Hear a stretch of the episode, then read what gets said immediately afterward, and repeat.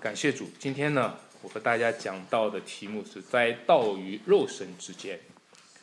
啊，大家都知道有一个很著名的相声演员呢，他叫做啊郭德纲啊。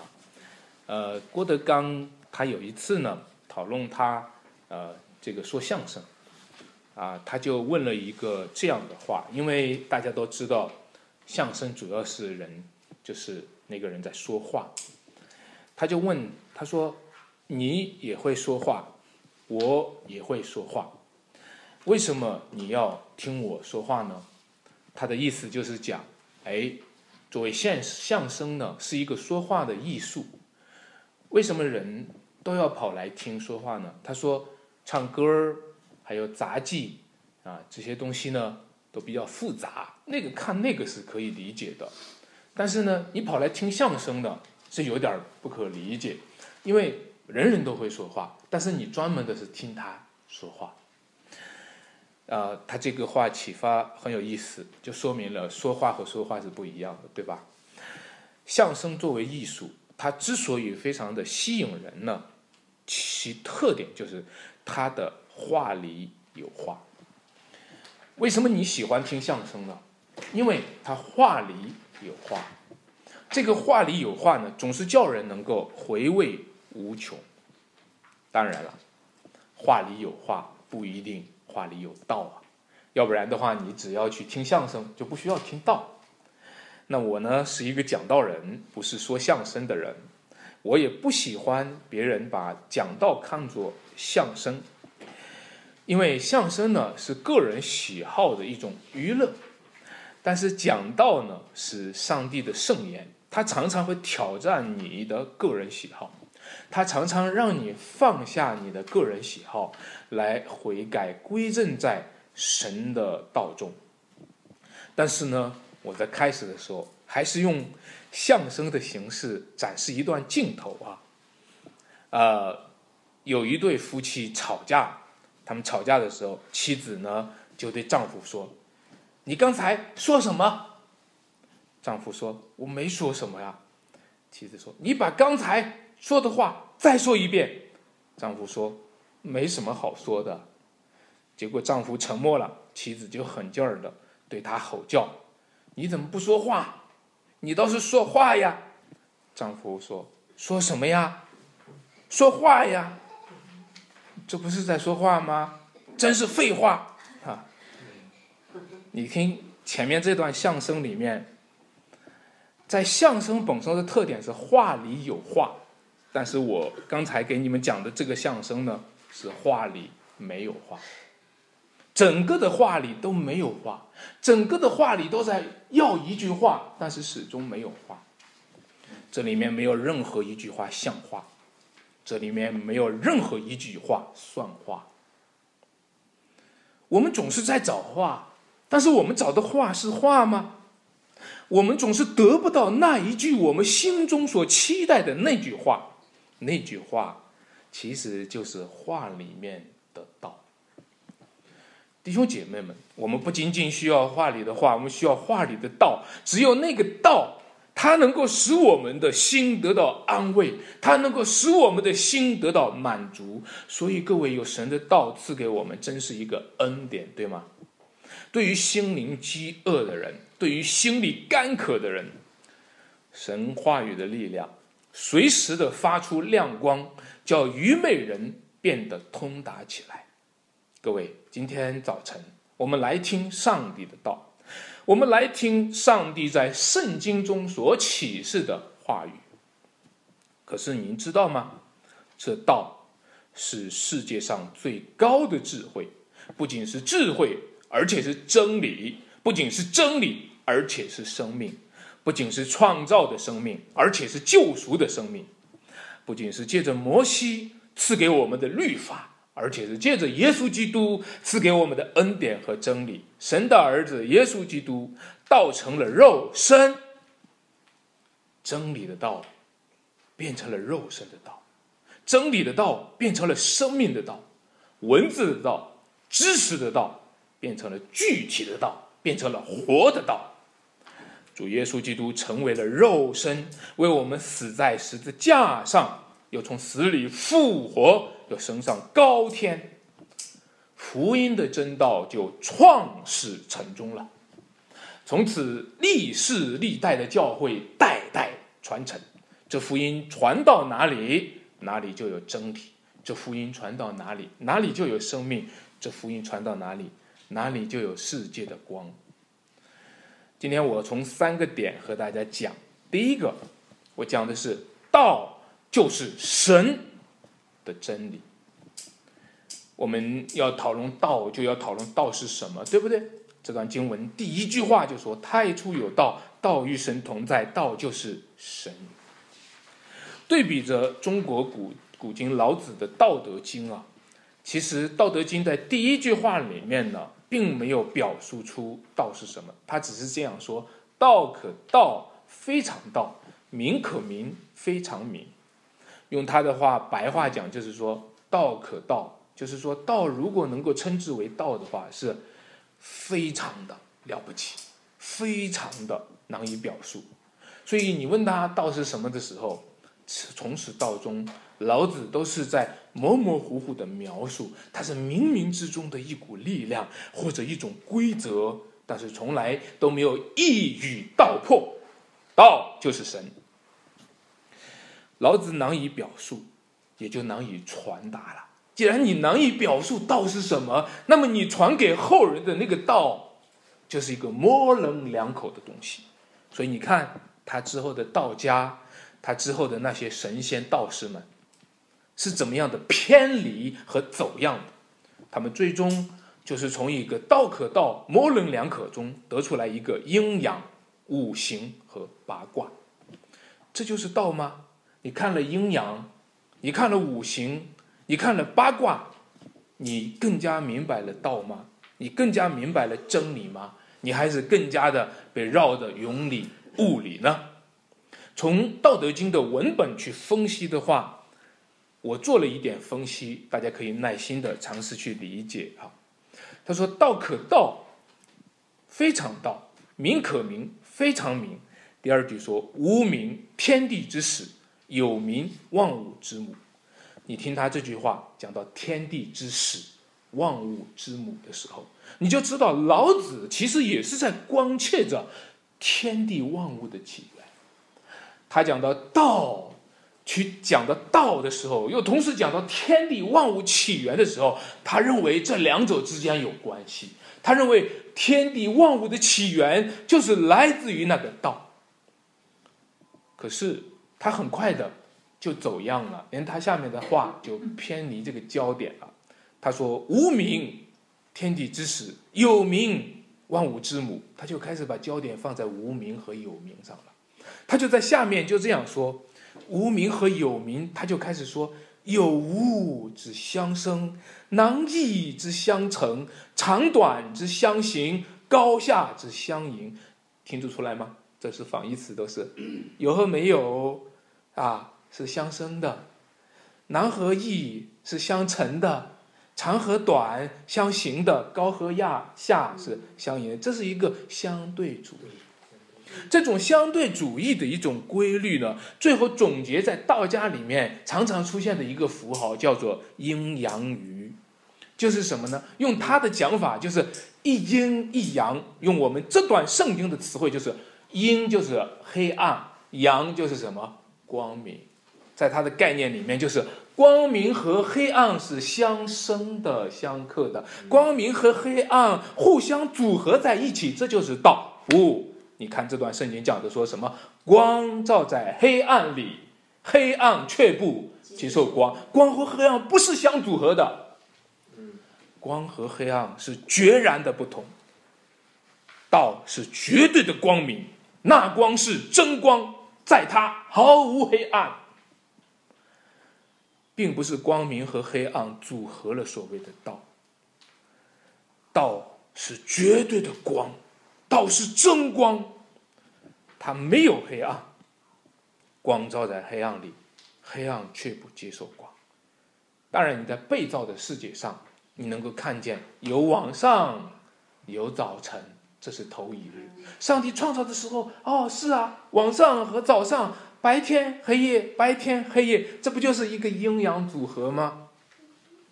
从一个被造的世界上，相对的世界上，也许是这样的，但是你知道吗？道不属于被造的世界，道不属于相对的世界，道是绝对的，道是那个创造世界的生命的光。道不是被造的，道是创造万有的，万有是借着他造的。老子解释道是作为一个自然主义者。用自然规律揣摩，因为他不承认上帝的创造，老子不敢讲说是上帝创造了世界，所以他只能从从自然去摸索，这就是所谓的道法自然。但约翰福音不是用自然解释道，约翰福音是用创造解释道。各位，你想了解道是什么吗？除非你知道创造，知道神创造世界，你想了解道是什么吗？除非你知道上帝起初如何创造世界，他说要有光，然后这个世界就有了光，然后他就赐生命给这个世界。你想知道道是什么吗？除非你知道神的创造。各位，如果你翻开创世纪。和约翰福音同时打开去对比的时候，你会发现，你会发现神用他的话语创造了世界，对吧？是用他的话，神说要有光，是用他的话创造了世界。话语这个词在希腊文里面叫做 logos，在英语英语里面叫做 word，在这个地方的话语它翻译成道。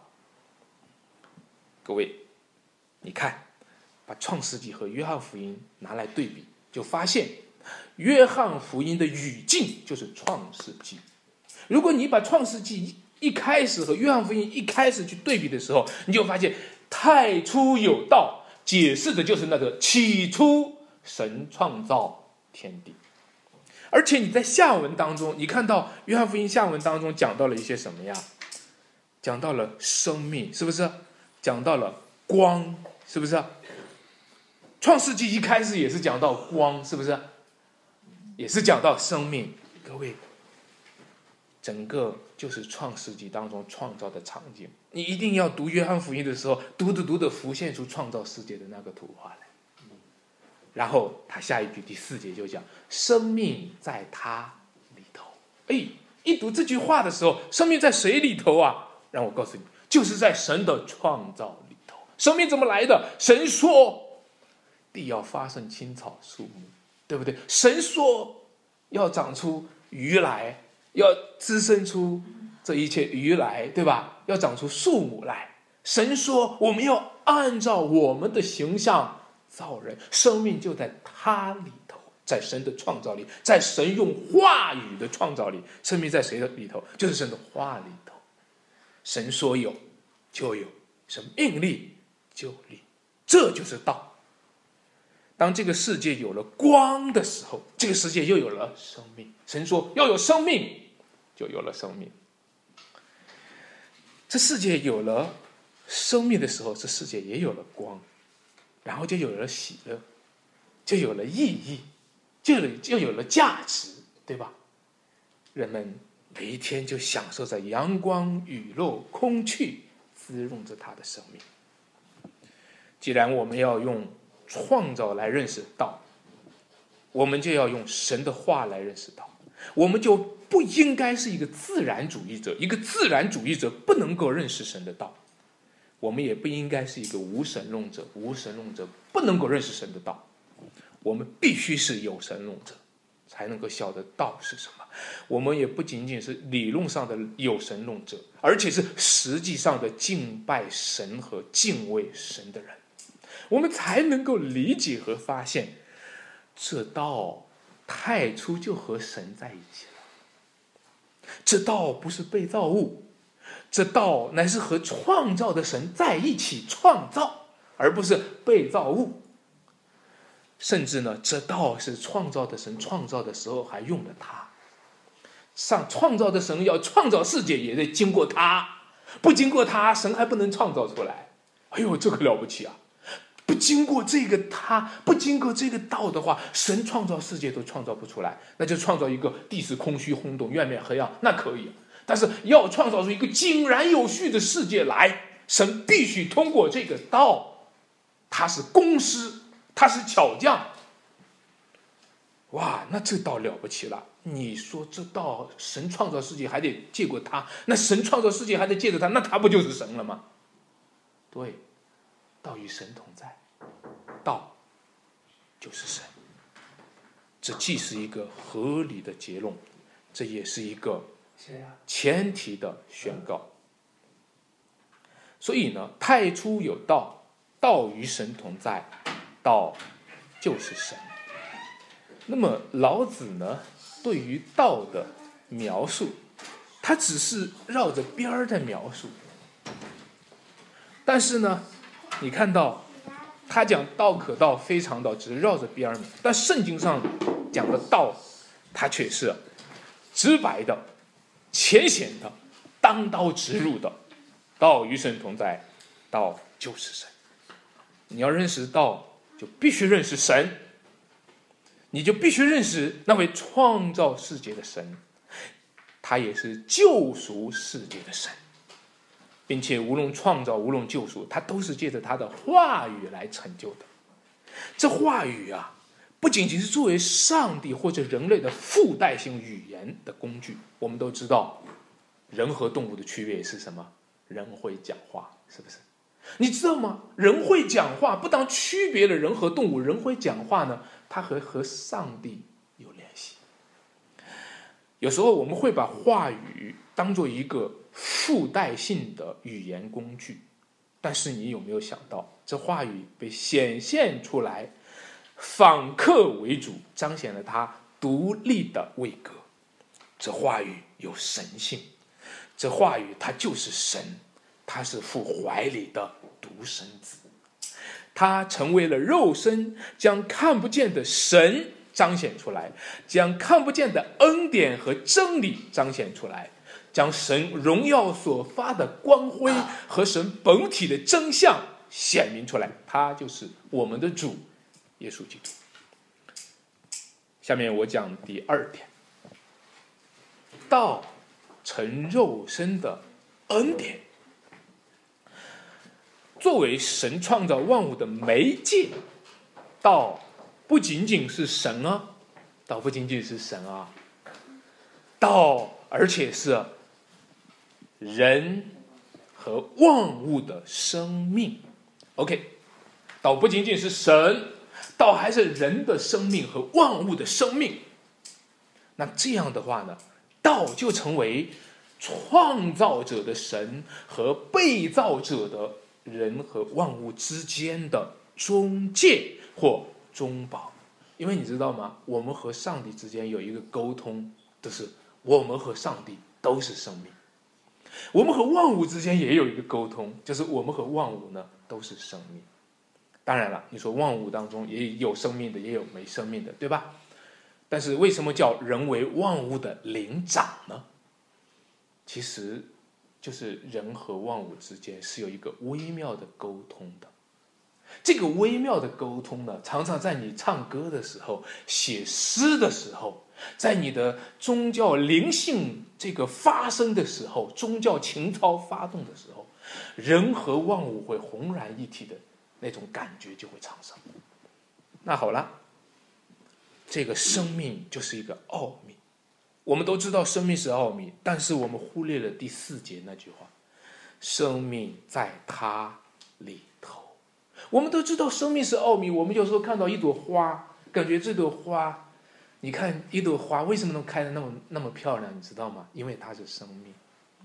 你看到一些小蜜蜂，你觉得很奇妙，是不是？你看到一个小鸟也很奇妙，是不是？你知道为什么它那么奇妙？因为它是生命。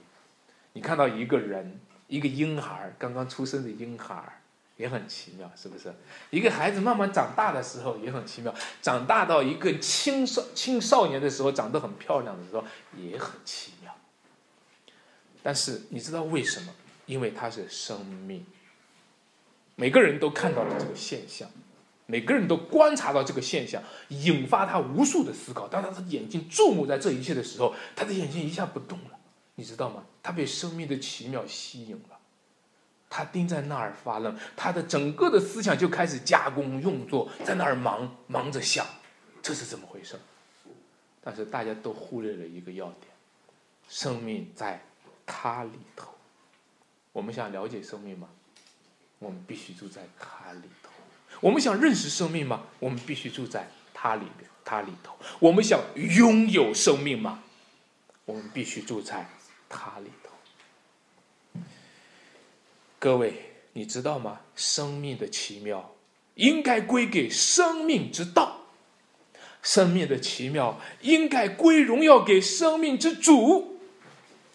如果我们赞叹生命很奇妙，然后我们把生命奇妙画在画上，写在文字里，吟在诗歌里，但是我们却没有把生命归荣耀给生命的主，我们就错过了这位主耶稣基督，他里面充充满满的恩典和真理。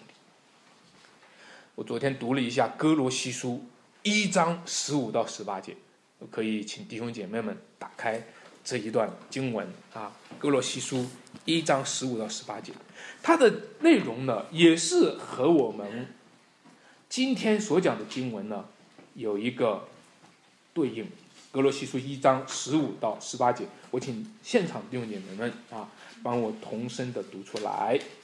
爱子是那不能看见之神的像，是首生的，在一切被造的以前，因为万有都是靠他造的，无论是天上的、地上的，能看见的、不能看见的，或是有位的、主治的、执政的、掌权的，一概都是借着他造的，又是为他造的。他在万有之先，万有也靠他而立，他也是教会全体之首。他是原始，是从死里首先复生的，使他可以在凡事上居首位。各位，这段经文和我们今天读的约翰福音有没有像的地方？有吗？是不是啊？你看，发现他讲到了，在那个地方是讲的是道，而在这里讲的是爱。但是他后面的内容太像了，他和我们约翰福音一章一到十八节太像了，是不是？他讲到他是神的像，是不是？他讲到了是手生的，在一切被造的以先，他也讲到的是太初，太初，他在忘有之先，忘有靠他而立，是不是？而且呢，第十六节，忘有是什么？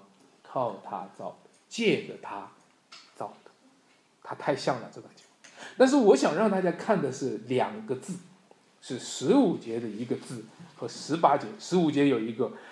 他是手生的，看到吗？在一切被造的一件是手生的，生命在它里头，是不是？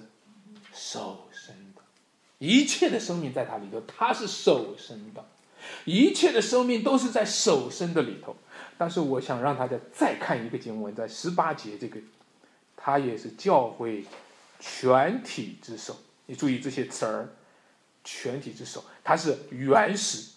是从死里首先复生的，是他在凡事上居首位。把“首生”的这个词和后面那个死里首先复生的弟兄姐妹们，你知道吗？主耶稣后来死而复活，为什么他要死而复活？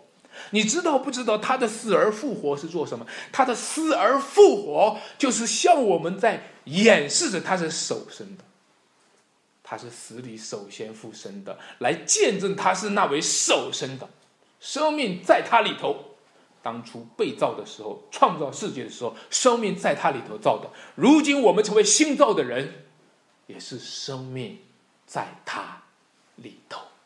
为什么我们成为新造的人？因为他是死里首先复生的。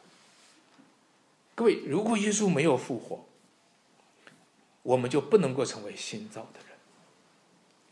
当主耶稣他道成了肉身的时候，他可不像是道成了肉身，道成了庸庸碌碌的世人啊！道成了肉身，他成为人的时候，他不像我们这些庸庸碌碌、有罪的、有死的世人，生下来最后都死了。任何一个人都是生下来最后都死了，但唯有耶稣基督道成了肉身，生下来不仅是死了，而且是复活了。他开辟了生命的路，他是死里首先复生的，是死里首先复活的主。从此跟随他的人也要从死里复活，生命在他里头，他就是道路、真理和生命。所以在第四节进一步的给我们做出解释来，他说：“这生命就是什么？人的光。”弟兄姐妹们，你有没有想过，生命就是人的光呢？如果一个人生命每天活在活在黑漆漆的里面，是生命是个是个生命吗？如果一个人生命就活在灰蒙蒙里里面，这生命是个生命吗？如果一个人活着每天都是想死，这个生命叫生命吗？如果一个人活着每天就是想犯罪，然后就在罪里面越落越深，越落越黑暗，他是黑暗的一份子，他周围都是黑暗，这叫生命吗？其实，这生命就是人的光。它不仅仅讲的是自然的生命，它讲的是意义的生命。生命要有意义才叫生命，生命没意义就不叫生命。其实，他讲的不仅是被造的生命，他讲的是救赎的生命。我们需要这个被造的自然生命，但是我们这被造的生命已经堕落了，我们这被造的生命已经犯罪了，我们还需要那一个救赎的生命。就是救我们脱离黑暗，救我们脱离凶恶，救我们脱离罪恶死亡的那个生命。我们不仅需要肉身的生活中有物理意义上的光，光照着我们亮堂堂的。有太阳光，有灯光，我们还需要在生命方面、灵魂方面有真理的光，有生命的光，使我们活在真光当中、真理当中，有价值，没有白活。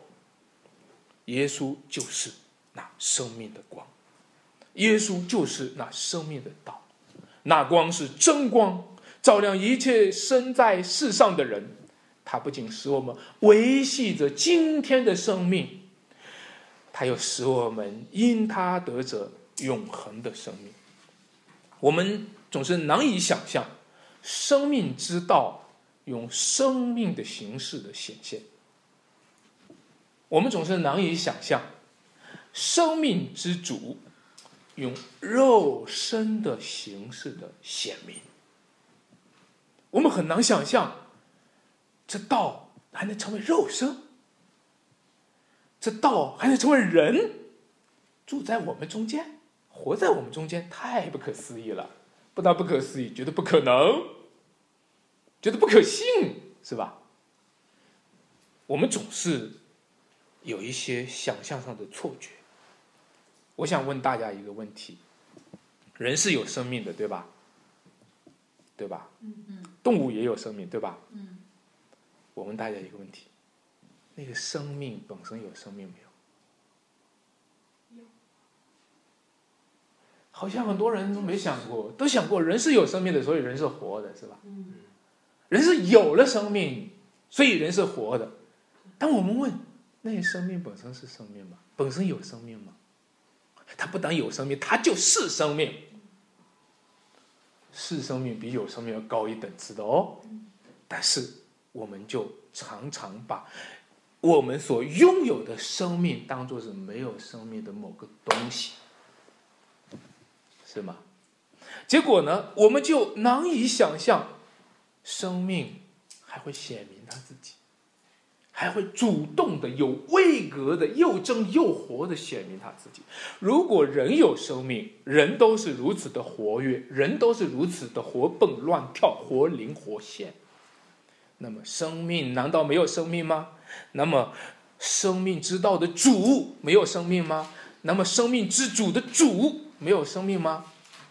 那位生命之主，他的生命已经显现了，成为一个肉身的形状，成为一个人的样子。他的名字叫耶稣。他降生了，他受死了，他复活了，他升天了，他将要再来。他都是要彰显他就是生命之道，他就是生命之主。他的生命不仅是有血有肉的，不仅是活生生的，他的生命还是能胜过死亡的。所有的生命仅仅是有血有肉，但是胜不过死亡。但他胜过死亡，进入永恒，直到现在还活着，活在天父的右边。他又借着圣灵活在教会中，活在个人的生命中，活在我们的里面。所以，主耶稣约翰就如此的评述，他说：“道成了肉身，住在我们中间，充充满满的有恩典。”有真理，生命之道的肉身形式是充满恩典的，是充满真理的，充满荣光的。我们见过他的荣光，是复独生子的荣光。我们看他讲话和别人不一样，充满恩典和真理。我们看他做事和别人不一样，充满和恩典和真理。所以，一个大麻风过来的时候。主若肯，必能叫我洁净。他说：“我肯。”他充满了。他说：“你洁净了，充满了主恩典和真理。看见了他，就是看见了看不见的神。我也巴望不得在我们中间看见他。今天他已经升上高天了。我们如果想要看见他的话，除非我们也升上高天。如果我们要看见他，除非……他已经从高天上浇灌下了圣灵。我们要看见他的话，除非圣灵在我们中间居住，我们住在他里面，他也住在我们里面。我们不能够像当初的使徒们一样的看到地上的他，我们只能够借着圣灵看见天上的他。他充满他的恩典，充满他的真理，并且我们领受了这恩典。还恩上加恩，又有赎罪的恩典，又有赦罪的恩典，又有称义的恩典，又有成圣的恩典，又有将来得荣耀的恩典。基督的十字架好像真光照亮世界，这是神真理启示的高峰，这是神生命救赎的高峰，充满恩典，充满真理。这世界的恩典太缺乏，有的。不过是小恩小惠，有的不过是虚情假意。这世界上真理太缺乏，有的是各说各有理，有的是得理不饶人，有的是无理狡辩，有的是谎话连篇。但是如今恩典成为了肉身，真理成为了肉身，创造与救赎的真道成为了肉身，成为又真又活的主耶稣基督，他已经是。他已经降生、受死、复活、升天，将来还要再来。当我们看见他的荣光，听见他的福音的时候，当我们领受他的生命之道的时候，我们的生命就活了，我们就得着拯救，我们也得着安息。我讲第三点，生命之光的领受。主耶稣基督来到了，就是生命之道，清灵世界，光照世界。如果有一个有权力的人走向你，在你的肩头上拍一拍，你就感觉到承蒙光照，承蒙厚爱。如果有一个穷人家里面来了一个大贵人，深深感觉到自己不配，万分感谢的说：“大驾光临，让我家里面蓬荜生辉。”主耶稣是神的儿子，他是生命之道、生命之主，他救尽了每一个被造物，他救尽了我们这些卑贱的罪人，难道不是大驾光临吗？难道不是蓬荜生辉吗？但是这光来到世界上的时候，这这光光照世界上的时候，并没有得到世界对他很好的接待。第十节说。他在世界，世界是借着他造的，世界却不认识他。他到自己的地方来，自己的人反倒怎么不接待他？各位，我们不仅仅需要知道耶稣是真光啊，我们还需要知道我们是黑暗呐。我们不仅仅需要耶知道耶稣是真光，我们还需要知道这世界的黑暗啊。我们需要耶稣的真光有多么光明，我们也需要知道我们和这个世界的黑暗有多么黑暗。我们还需要知道这两者之间的反差是多么反差。我们还需要知道，在这反差当中，我们得到的恩典是多么大的恩典。光照在黑暗里面，黑暗却不接受光。你知道，黑暗最需要光，对吗？但是黑暗却讨厌光，是因为光有问题吗？不是，是因为我们太黑暗了，是因为我们的罪、我们的愚昧、我们的刚硬、我们的败坏。一个瞎眼的人，从来是瞎眼的，没有看过太阳。某日有人告诉他这世界有太阳，他也相信不了。我们这些生来的罪人，好像生来瞎眼的人，我们只相信黑暗的现实。我们不相信光明的真实。你看看今天周围的人，不是吗？都是相信黑暗的现实，都不相信光明真实。你今天传福音给他，他说现实一点吧，不要信什么神啊，对吧？每一个人都相信这黑暗的现实，不相信光明的真实，所以我们连上帝的存在都不相信了，更何况相信？怎能相信上帝的创造？怎能相信上帝的救赎呢？我们面对着黑暗的败坏的世界，我们相信不了公义还能得胜，我们相信不了真理还能得胜，那怎么办呢？为了更好的光照我们，那我们就把耶稣基督的故事讲给他，我们就把耶稣基督的福音传给他，让他看见道成肉身的主耶稣，他在十字架上如光发出，他要用生命演绎真实，将复活和永生显明出来。你不是每天看见黑暗吗？我要让你看见光。你不是每天看见死亡吗？我要让你看见复活。你不是每天看到人人都在说谎话，人人都在欺骗人，人人都在犯罪吗？我要让你看见有一种公义，是黑暗、死亡、罪恶胜不过的。他已经复活了。他的演绎要叫我们得到永远的救恩。他的演绎，他把这一切彰显出来。叫我们不在黑暗中沉沦下去，直到灭亡。各位，我们今天需要信他，我们需要敞开我们的心，让光明照进来。我儿子小时候呢，我不记得是他犯了什么错误哈，我不记得。那正在我只记得那个场景是他还在床上，在被窝里面。他犯了什么错误的时候，他怕我看他。然后我往过一转，他就把头呢就蒙在被窝里面，我就走到跟前，准备把这个被窝给他掀开，啊，让光照一照他。后来想一想，这个黑暗不接受光，不要着急给他掀开哈。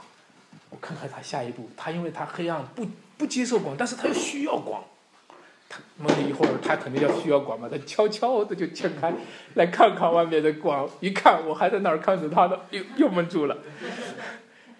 然后呢，我就耐心的等着他，因为他黑暗，他不接受光，但是他还需要光，是不是？他一会儿再悄悄的打开的时候，一看我还在看他，他又蒙住了。结果就这样循环多次，他后来就发现很痛苦，他在被窝里面蒙住，就痛痛的哭了起来。弟兄姐妹们，我们都是这样子的。如果我们这时候不接受光，如果我们这时候不肯承认自己的黑暗，如果我们这时候不肯认罪悔改，我们不肯救了主耶稣基督恩典的光照，我们就必然落在上帝愤怒、公义、审判的光中。那时候，我们只能窝在黑暗里痛痛的哭泣，一直哭泣到永永远远。当主耶稣亲自的来临，他看见。看见的人，最后看见了，这并不是一个偶发事件，这也不是一个自然事件。因为黑暗中的人看见黑暗才正常，黑暗的人，黑暗中的人看见黑暗是平常，黑暗中的人看见了光明，那不是黑暗中中的人看见了，那是真光向黑暗显明了，那是一个超自然的显现。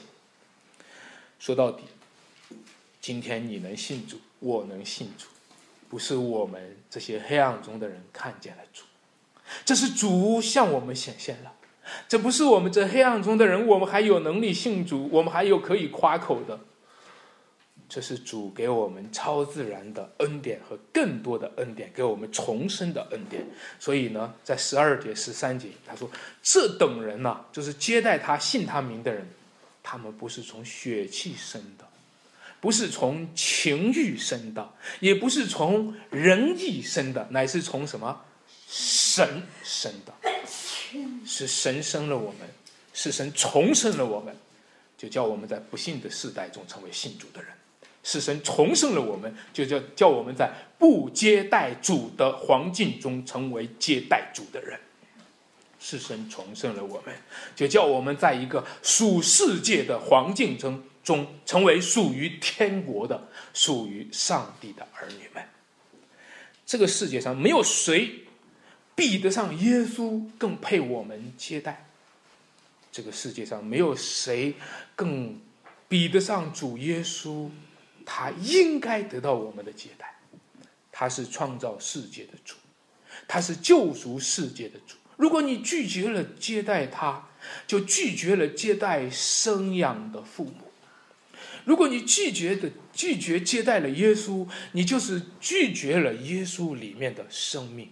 生命在他里头，这生命就是人的光。如果你拒绝了接待耶稣，就是拒绝了你的生命的主。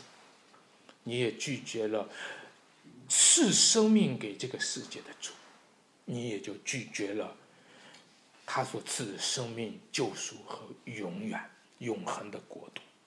当那接待他的人呢，神给他们权柄做神的儿女，以后你们就有封于神的国了，以后你们就成为神家里的人了，住在基督里，享受神在基督里给我们的永生，还有恩典，还有。丰丰富富的荣耀。你若看懂了耶稣，看懂了基督，你就会真爱他，以耶稣基督为宝贵，将万事看为粪土。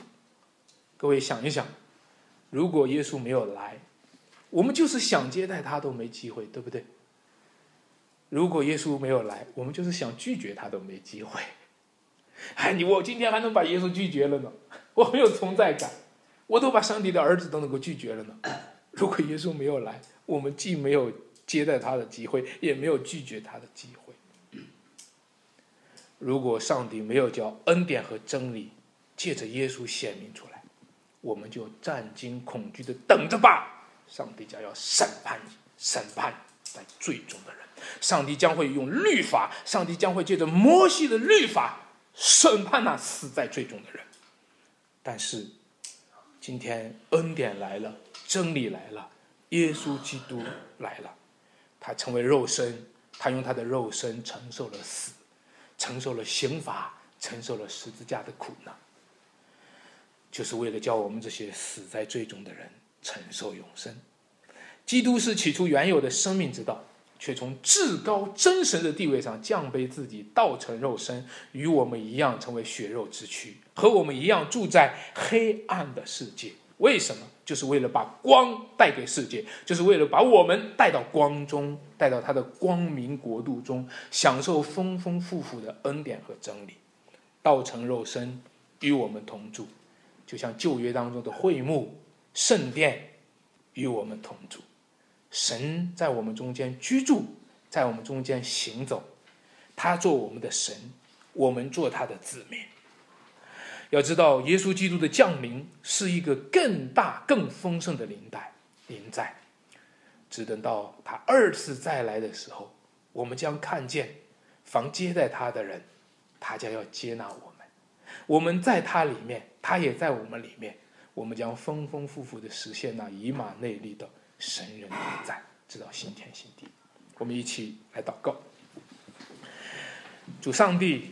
太奇妙了，你的真理，你的道太奇妙了，你的恩典，你的你的荣耀太丰富了。我们能够认识你，就是有福气。我们看过你，被你光照，真是有福气。我们见到你才见过大，我们见到你才见过光，我们见到你才见过世面。我们见到你，才见到了上帝荣耀的容面。我们感谢你，你却让耶稣基督来到这世界上，成为光，照亮一切生在世上的人，好让我们亲眼见到你。从来没有人见过神啊，只有父怀里的独生子将他表明出来。我们看见了耶稣基督，这是何等大的福分啊！主啊，我们怎么不知道呢？我们怎么不晓得呢？我们怎么不接受你的光呢？求你在我们心中打开，打开我们的心门，让我们领受基督。